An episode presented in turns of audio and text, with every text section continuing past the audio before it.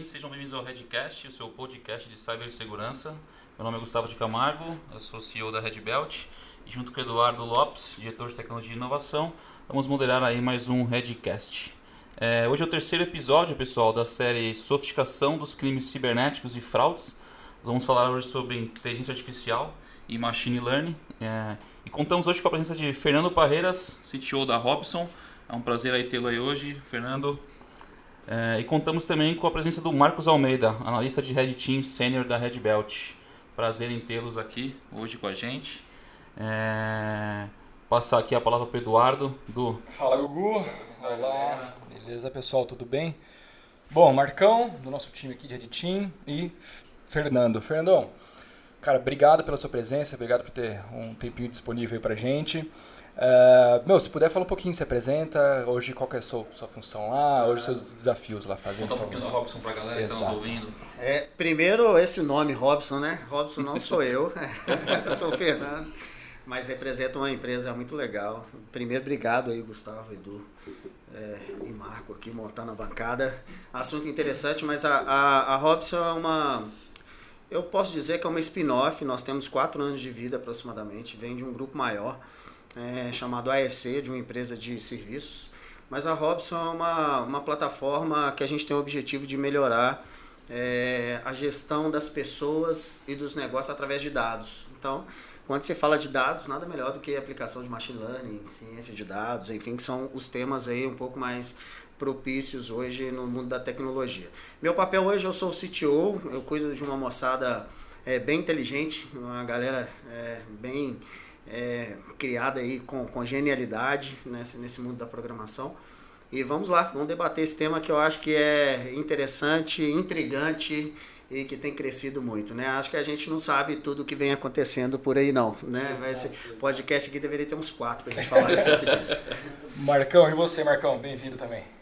É, olá a todos, é, me chamo Marcos Almeida, é, sou analista de, de Red Team na, na Red Belt, é, três meses atuando com segurança ofensiva. Perfeito. Então o Marcão também vai ajudar a gente a, a, mitigar um pouco aí quando a gente fala também de machine learning, inteligência artificial, é, aonde a gente consegue usar isso aí também às vezes para né, segurança ofensiva. Não é a ideia hoje, né? A ideia é mais a gente falar sobre fraudes, técnicas avançadas e daí em diante. Acho que deixa eu dar um, puxar um negocinho claro, aqui que é legal para a gente poder contextualizar. A gente vem falando em alguns podcasts, a gente sempre fala de apagão no mercado, né? O Du fez aí no ano de 2019 algumas, algumas participações em grandes eventos falando sobre isso. E a gente, fazendo uma, uma comparação, a gente vê muito o que aqui, né? A gente fala muito da, da, do crescimento dos ataques, né? E a sofisticação desses ataques. É, e a gente, ao mesmo tempo, a gente fala do apagão no mercado, ou seja, tem mais ataque e tem menos gente para trabalhar. Então acho que o tema, desculpa, não menos gente para trabalhar, né? Menos gente capacitada, enfim, para poder responder esses incidentes cada vez mais mais é, é, é, bem articulados, né? Então acho que o, o, o assunto que a gente traz hoje aqui falando um pouquinho de inteligência artificial e machine learning, eu acho que é algo que vem para ajudar bastante quando a gente fala em security a respostas a esses incidentes, né? Então se a gente fizer uma comparação aí o tempo que uma pessoa demora para entender um, um, um, ataque e o tempo que a máquina demora para entender esse ataque e responder a isso, eu acho que isso daí é um grande acelerador aí para a gente poder, é, enfim, conseguir ajudar essa questão do, do, do da exato, falta de pessoas exato. no mercado. Né? Perfeito. Isso é um ponto bem legal. Perfeito, Gu. Realmente, para essas análises, né, é, eu acho que é legal a gente também abordar um pouco como que né, essas, essas novas tecnologias, machine learning, inteligência artificial, é, realmente ajudam a gente na prática, né? É, ah, legal, vão me ajudar a identificar ataques, mas quais são outras formas também, às vezes, até de ajudar a prevenir, né? E não só na análise em si. Exatamente. Deixa eu colaborar um pouquinho aqui, até como é, não especialista em segurança igual vocês, mas é, o que eu tenho visto, a internet de fato já não é o internauta mais, igual a gente estava comentando aqui um pouco, né? Esse mundo é um mundo de serviços mesmo, a gente tem promovido esse mundo de serviços e cada vez mais a gente precisa aperfeiçoar a segurança dos dados desses usuários. E, e, e, baseado nisso, se a gente observar em 2018 mais ou menos, a gente tinha em torno de 3 bilhões de transações acontecendo aí é, no setor financeiro, setor bancário. Então, é, o, o, número ele não é pequeno, né? Essas fraudes financeiras aí geraram em torno de 1,8 bi Então a gente começa a observar um mercado muito crescente para isso e muito preocupante porque é um caminho sem volta. As pessoas vão utilizar cada vez mais os celulares, aquilo que Exatamente, é móvel, né? E, e, e, de contrapartida a segurança é cada vez mais necessária. Só uma contribuição. E quando a gente fala aí de digital, né? Quando você falou da questão Exato. financeira, o que vem todo toda grande empresa aí hoje está tá construindo o seu digital, né? É, então acho que isso só, só se multiplica. Exato, e assim, é, desse, desse número, é, 46% das pessoas, é, dos brasileiros, foram afetados no último ano com algum tipo de ataque. Então, é, e um quarto deles porque perderam documento, perderam dado, perderam alguma coisa. Então a gente tem um desafio aí, não só tecnológico também, mas de conscientização das pessoas Exatamente. quanto à utilização. Exatamente. Perfeito. É aí que, que entra a importância do machine learning e inteligência artificial, né? Porque é, diferente de inteligência artificial, que a inteligência artificial ela trabalha mais com a parte mais complexa do, da análise. E machine learning ela é uma aplicação dentro da inteligência artificial. Então ela trabalha com análise comportamental, ou seja, então ela consegue prever de forma muito mais assertiva é, os ataques. Por exemplo, um ataque, um ataque de, de brute force, ou um, uma, uma fraude, por exemplo, ela consegue ali é, prever de forma mais assertiva do que se fosse um, um usuário ali é, eu acho que a gente, pode, a gente pode dar um exemplo aí. O, o, Fernando comentou, o Marcos também comentou aqui bastante do setor segmento financeiro, né? É um segmento que investe bastante em segurança, a gente falando muito disso. E eu acho que a gente pode dar um exemplo aí em fraude de cartão. Então, por exemplo, a gente tem lá o cartão, o Gustavo sempre faz compra no ticket médio tal, paga normalmente em duas, três vezes, é, compra no horário XPTO é, e compra sempre do Brasil. Do nada o Gustavo está fazendo uma compra da China num horário totalmente fora do padrão é, é, e num valor totalmente fora do padrão que ele compra. É aí que a tecnologia ajuda a poder responder esses incidentes aí de forma muito mais rápida, às vezes bloqueando um cartão ou abrindo uma flag para que o cartão entre em contato com o Gustavo e fala, Gustavo, você está fazendo essa compra? É, é, então, assim, acho que a gente vê isso muito acontecendo no segmento financeiro. Acho que isso já é o dia a dia é. de todo mundo aqui, né? Augusto, um, até... Um, só, só, sem querer te cortar, só para fazer um ponto e puxar para a galera que está tá ouvindo a gente, é assim, eu queria dar o seguinte exemplo, que isso, desde a minha mãe lá, que assina um Netflix da vida e, e sofre essa questão aí da, da questão do machine learning, da inteligência artificial. Ela vai lá, assiste um filme XPTO, a tecnologia já começa a entender qual é o padrão de filmes, enfim, que ela tem, que ela tem é, é, gosto, enfim, pela, pela, pelo tema e já começa a te dar ideias para você assistir. Então isso aí acho que é um exemplo. É, a, gente vai, a gente vai falar muito aqui de resposta a incidente, diminuir o tempo de resposta, diminuir, enfim, é, é, é a exposição de dados e tudo mais. Mas acho que o dia a dia do machine learning está no, tá no, tá no dia a dia de todo mundo está ouvindo a gente. Eu falei do Netflix, mas posso falar aqui do Waze, enfim, que fala para onde você tem que ir, caminhos tem que tomar, enfim. Eu acho que tem muita, muita, muita coisa aí que já tomou conta do nosso dia a dia sem que a gente perceba, né? É, e provavelmente a, a, você citou aí a sua mãe, enfim, mas é engraçado porque dá a impressão que tem um mágico por trás do celular, né? Opa, ele já está descobrindo para onde que eu já estou indo, né? É como que ele sabe que é 20 minutos para poder chegar no próximo caminho, sendo que, enfim, é uma engenharia social. Quando a gente fala disso daí de IA, de machine learning, é uma dos, dos pilares é promover essa engenharia social, que nada mais é do que pegar esses comportamentos e guardá-lo em uma máquina e de alguma forma conseguir processar isso de, de uma maneira mais rápida. A gente, não, a gente já sabe disso, nós humanos já sabemos, mas ainda tem um fator surpresa, né? Poxa, eu estava tão afim de assistir o filme, ele apareceu para mim aqui agora, que mágica que é essa? Na verdade, é, é um negócio funcionando aí através da tecnologia. Quer ver, quer ver a maquininha ficar doida? Com, é, tipo, compartilha seu perfil com sua própria mãe. Aí, negócio, cara. Mas eu tenho até uma pergunta né, que eu ia fazer antes já, mas meu, você já usou um, um caso bem legal. A gente fala bastante de inteligência artificial, e como o Marcos pontuou muito bem pontuado, o machine learning é como se fosse a usabilidade dela, né? Um dos fatores da inteligência é uma aplicação artificial. dentro da inteligência artificial. Perfeito. É, e aí as pessoas às vezes ficam meio tipo assim, ah, mas como que eu colocar, como um caso de uso de inteligência artificial? É, quando a gente fala de machine learning é muito mais palpável, né? Realmente, quando que o Netflix consegue entender o que, que eu gosto? Ele pega realmente comparações.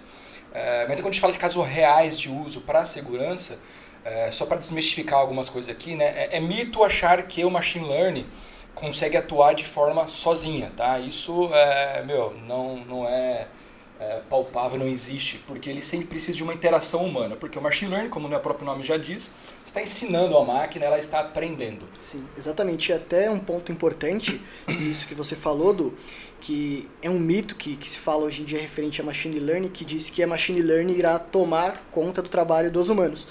Só que assim, é, a, a, tecnologia machine learning sempre vai depender de humanos, é, logicamente cada vez mais capacitado para tomar conta dessas tecnologias. Exato, porque ela não exato. sobrevive sozinha.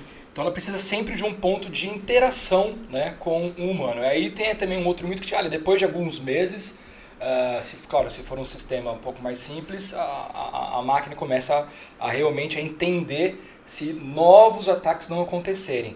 Ah, mas depois de alguns meses o trabalho facilita. Não, o trabalho complica, porque ele realmente começa a criar novos comparativos, né, novos parâmetros, novos parâmetros de comparações, uhum. que isso acaba realmente tornando uh, a necessidade da gente cada cada vez mais falar, não, isso está certo, isso está errado.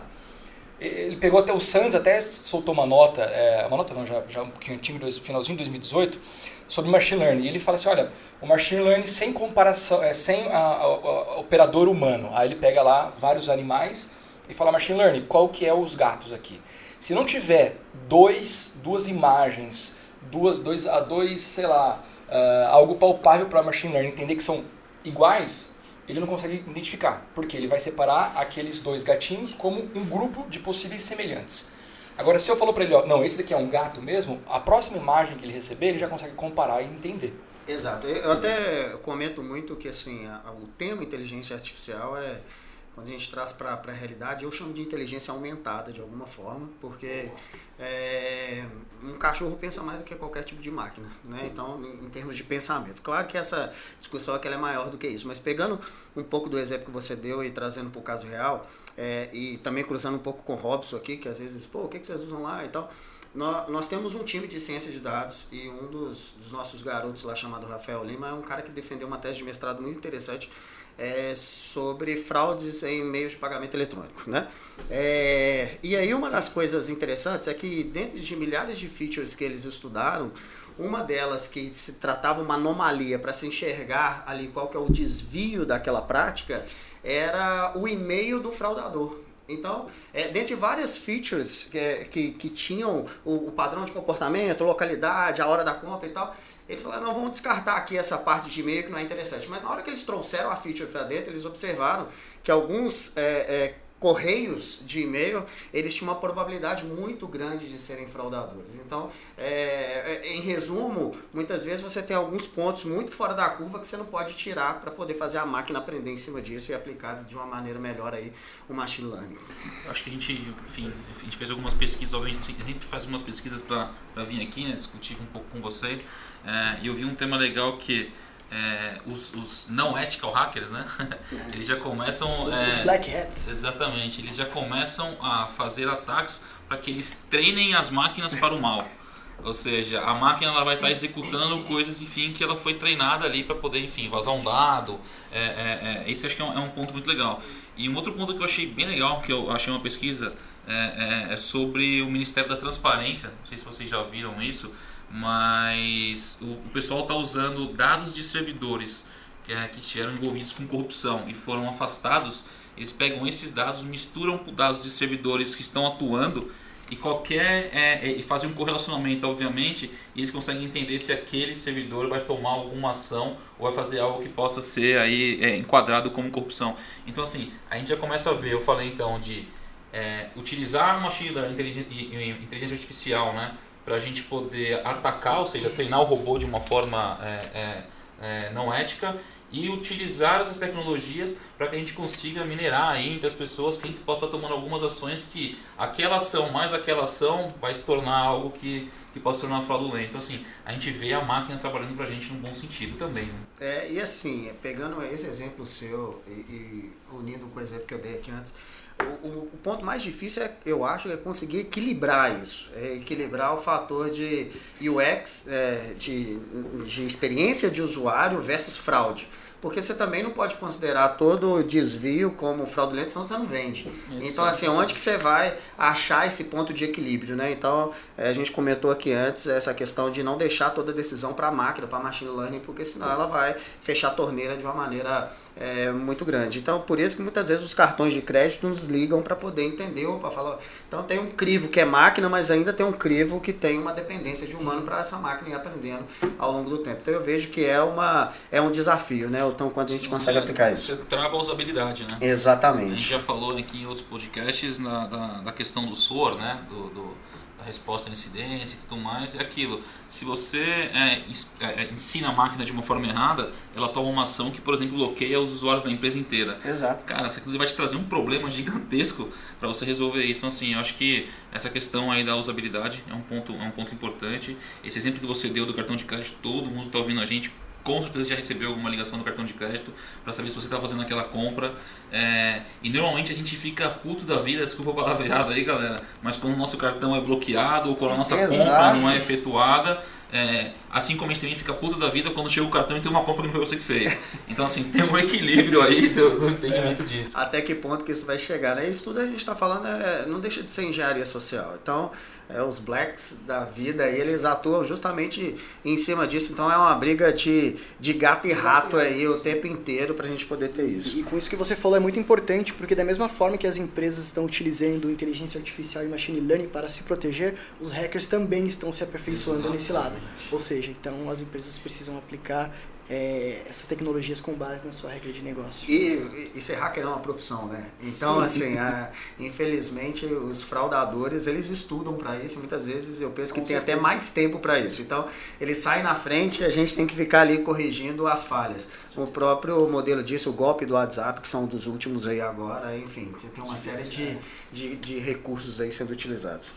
Show. Fernandão, e lá na, assim, se eu puder perguntar, se você puder abrir também, lá, lá na Robson hoje, vocês estão utilizando, né, além das essa análise de ciência de dados e tudo mais, é, é, alguma tecnologia né, relacionada a machine learning, Python, algo do tipo? Como Legal. estão lá? Deixa eu te dar alguns exemplos. Lá a gente utiliza, igual eu comentei, é, o nosso objetivo é, é reunir os dados desses usuários e promover nele uma melhora dele com ele mesmo. Então, eu não chamo de competição, mas é uma melhora dele é, visualizando os próprios resultados. Mas existem alguns mecanismos que a gente utiliza para ajudar a gestão. E aí a gente utiliza fatalmente ciência de dados. Vou dar um exemplo.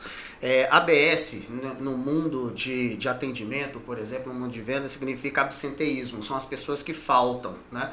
E uma falta, a gente estava até conversando ali um pouquinho antes, as pessoas faltam, a gente perde dinheiro. Então, é, não deixa de ser uma fraude. A pessoa faltar, ela pode faltar por um caso de doença real, como ela pode faltar por uma doença não real, ela está querendo ali ficar em casa ou assumir um outro compromisso que ela não pode contar isso na empresa.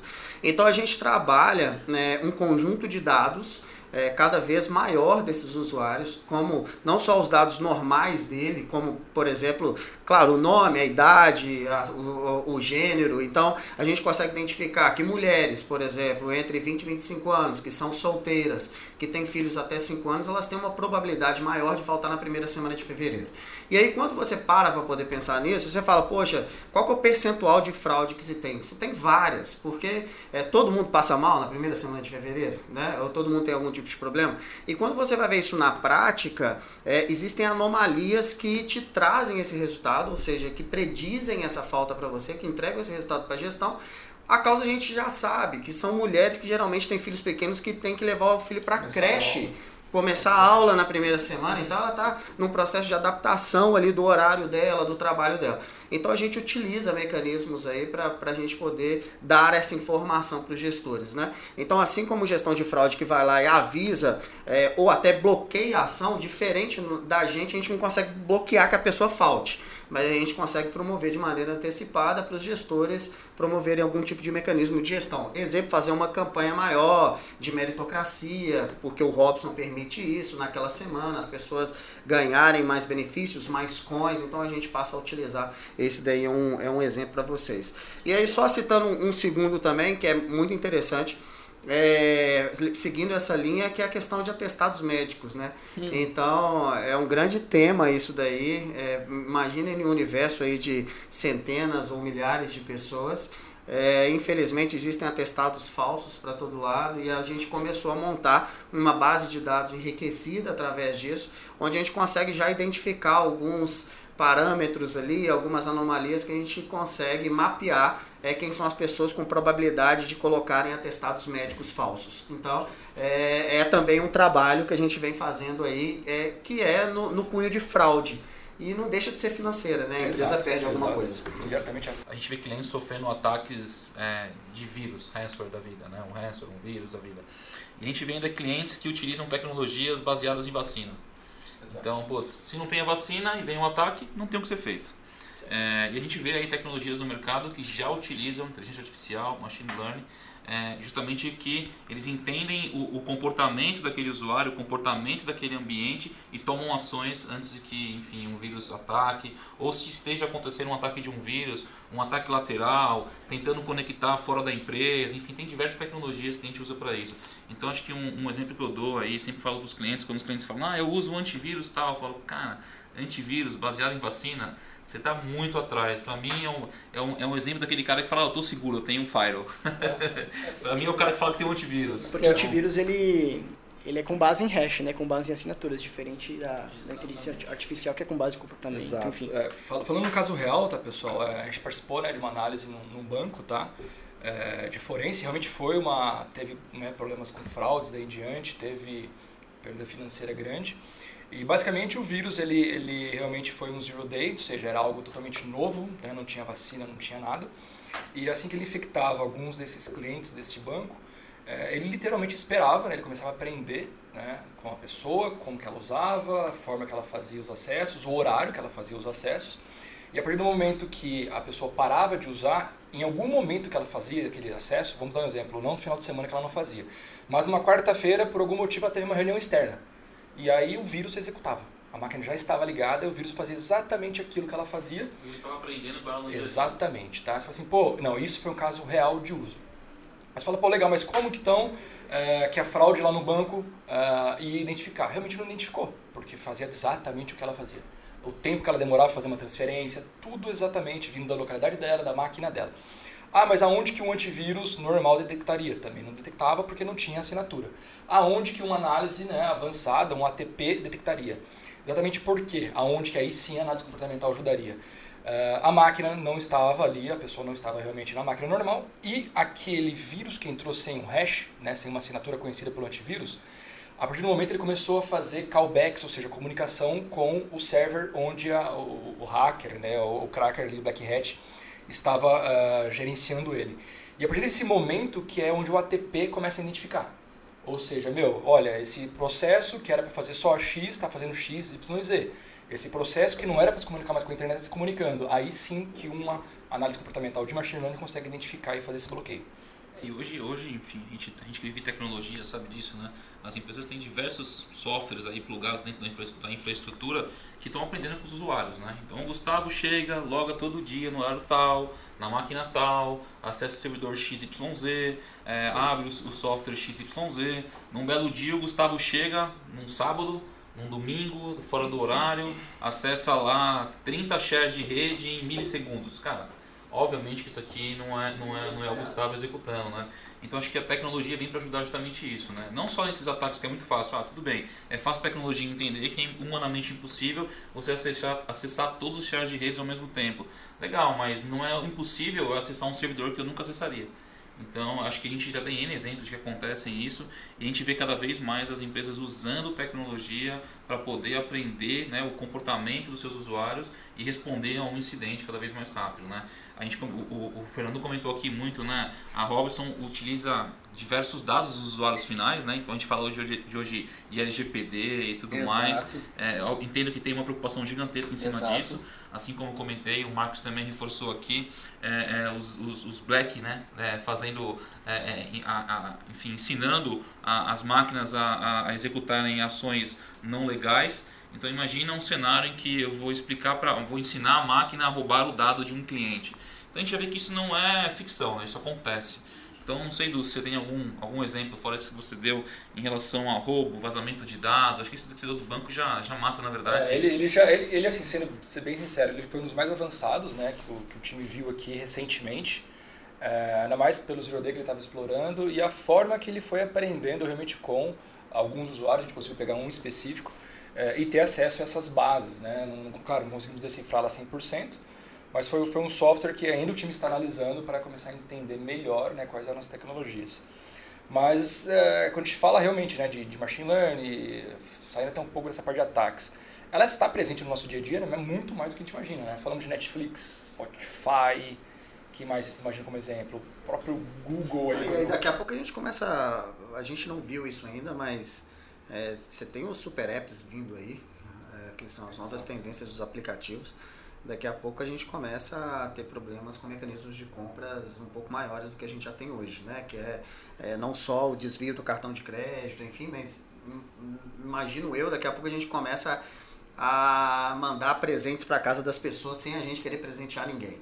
Estou usando uma ilustração aqui, mas é de fato esses super apps que começam a centralizar tudo, de certa forma vão virar um canal é, de mão cheia para os cybercriminosos. Né? A gente está falando de machine learning aqui o tempo todo, mas o que é vantagem, o que é desafio é que para que, que machine learning vem, o que, que ela facilita na verdade? É, volume de dados, massa de dados. Então quando você começa a centralizar isso, é uma porta cheia aí para os cybercriminosos. Né? Identificação de padrão, desvio, enfim. Então eu, eu vejo que esse é um mundo ainda inexplorado, que é uma evolução da tecnologia, mas que vai trazer para a gente aí também aprendizado desses cybercriminosos. Teve, teve uma aplicação que eu estava vendo, é, o uso, né, da, da, o uso desse machine learning para aplicativos de bancos, né, os digitals, que é muito legal. A maioria hoje é com Face, né, identificação e daí em diante. E aí eu estava vendo um agora que eles estão fazendo, não vou liberar ainda, né, da onde que é, mas é basicamente o seguinte, para celulares novos, né, os smartphones que eles já aceitam a pressão né, na, na tela do vidro, eles estão validando agora o não mais uso de senha, né, uh, para uma transferência, um segundo fator, e sim identificando se você é você mesmo. Como? Toda vez que você vai lá acessar o banco ou fazer uma transferência, demora X tempo, porque você vai acessar. E, querendo ou não, quando você acessa o aplicativo, você sempre segue a mesma. Ou para ver extrato. Você rola a página de um jeito. Exatamente. Aí a pressão que estão sendo feita no próprio vidro, a forma de digitar a senha e daí em diante. Ah, é com dois dedos, não é só com a minha mão direita, eu seguro ele assim, olhando para mim, para baixo. Ele vai conseguir identificar que você é você e aí ele não vai pedir a senha. Exato. Hoje é muito comum a gente ver machine learning é, aplicando com aquilo que a gente já tem uma facilidade maior de ter acesso, que são os dados normais, vamos chamar assim, o que a gente está chamando aqui, que é, é, nome, endereço, comportamento, localidade.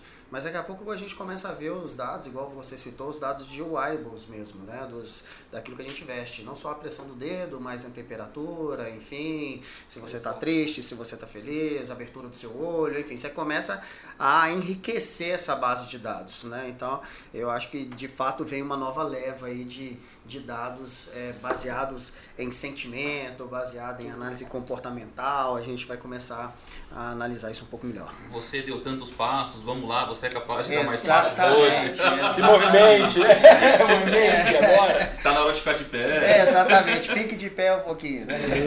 Existem os smartwatches que fazem esse trabalho, né? Então ele mede seus batimentos cardíacos, seus passos, tudo. Sim, tudo. É, e assim, a gente brinca com isso, mas isso são dados nossos, são dados de comportamento, que daqui a pouco a gente começa a de fato entender se o Gustavo sentado na cadeira ali é o Gustavo mesmo. Exatamente. Será que ele é ele, né? O peso, a altura, enfim, batimento cardíaco, comportamento, né? É, são dados interessantes aí. Acho que um que eu gosto de usar aqui, enfim, de novo, é o que para fazer uma, uma comparação que todo mundo deve receber isso, enfim. É, eu particularmente gosto de uma cerveja, então você tá lá, não vou falar, isso, não vou fazer uma propaganda. Acho que não sou o único aqui. É, mas não vou fazer a propaganda do, do, do, supermercado, mas poxa, eu tenho lá um aplicativo que ele me fala, cara, você compra muito essa cerveja, ela tá em promoção agora.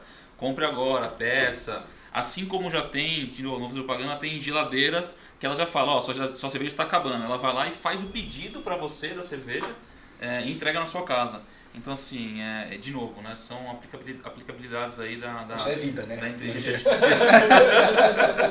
Isso faz consumir um pouco mais, né? pode ter certeza. Mas aí quando a gente fala bastante de ataques, então acho que a gente falou bastante aqui da questão do, do antivírus, acho que é um exemplo que eu gosto de dar, porque toda empresa aí, todo mundo aí tem um antivírus e a gente vê as empresas hoje cada vez mais preocupadas em diminuir o tempo de resposta a incidente. Própria Red Belt aqui tem um RIS desenvolvido, né, fazendo um jabá aí que faz toda a questão de, de, de, análise comportamental do usuário, da onde loga, quando loga, que IP loga.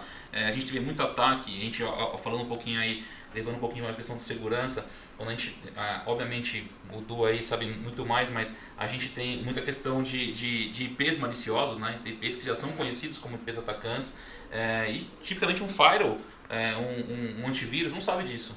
É, mas é, soluções que trazem uma inteligência artificial para isso, ela já entende. Pô, tá vindo um ataque do IP da China. Putz, esse IP já atacou X bancos. Pô, vou esperar atacar o meu, meu cliente que é um banco X. Não. A inteligência já traz para que você faça um trabalho em cima disso e automaticamente ela já bloqueia qualquer tipo de ação vindo desse tipo de IP. Então a gente já vê muito caso de uso no dia a dia. Às vezes a gente fica perguntando, pô, vamos lá, vamos falar qual caso de uso, o que está acontecendo.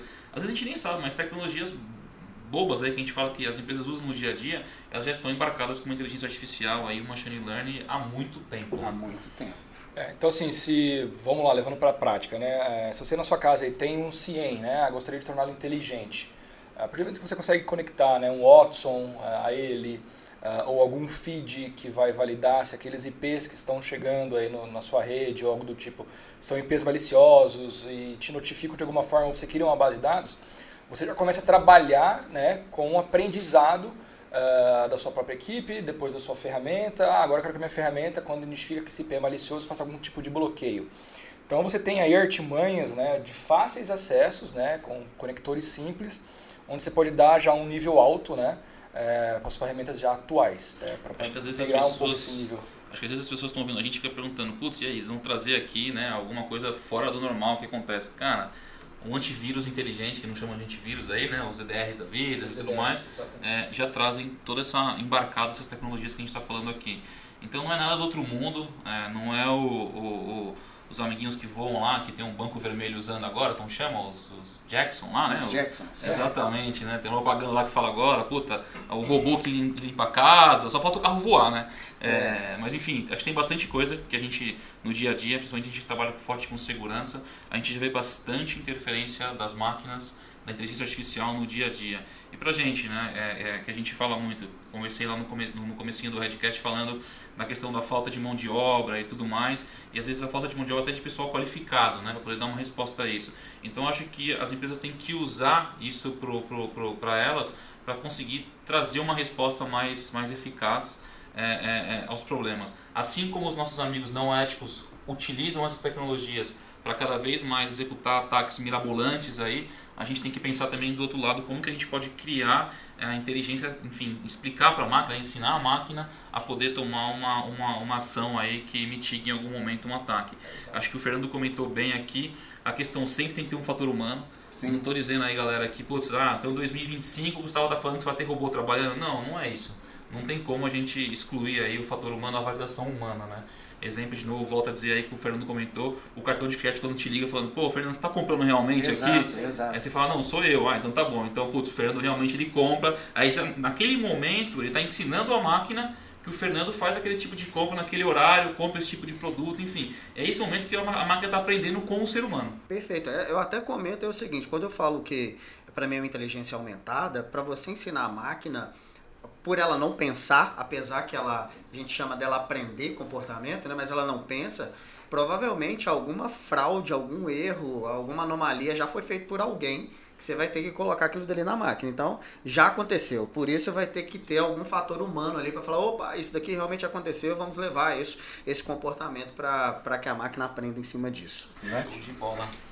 Du, mais um ponto. Não, só, só para assim, sem né, levantar é, a bandeira de nada, mas assim, dizer que Microsoft, IBM, Palo Alto, Darktrace, daí em diante, N aí desses fabricantes que vocês já possuem alguma forma de interação, contrato, algo do tipo, eles já aplicam machine learning, né? Tem, existem ferramentas mais avançadas é, que vale a pena vocês, né, para entender desde movimentação lateral dentro do seu ambiente, desde EDR, como o Gu mencionou, desde machine learning para identificar ataques, tudo isso daí já, já está acessível, tá pessoal? E é de fácil uso.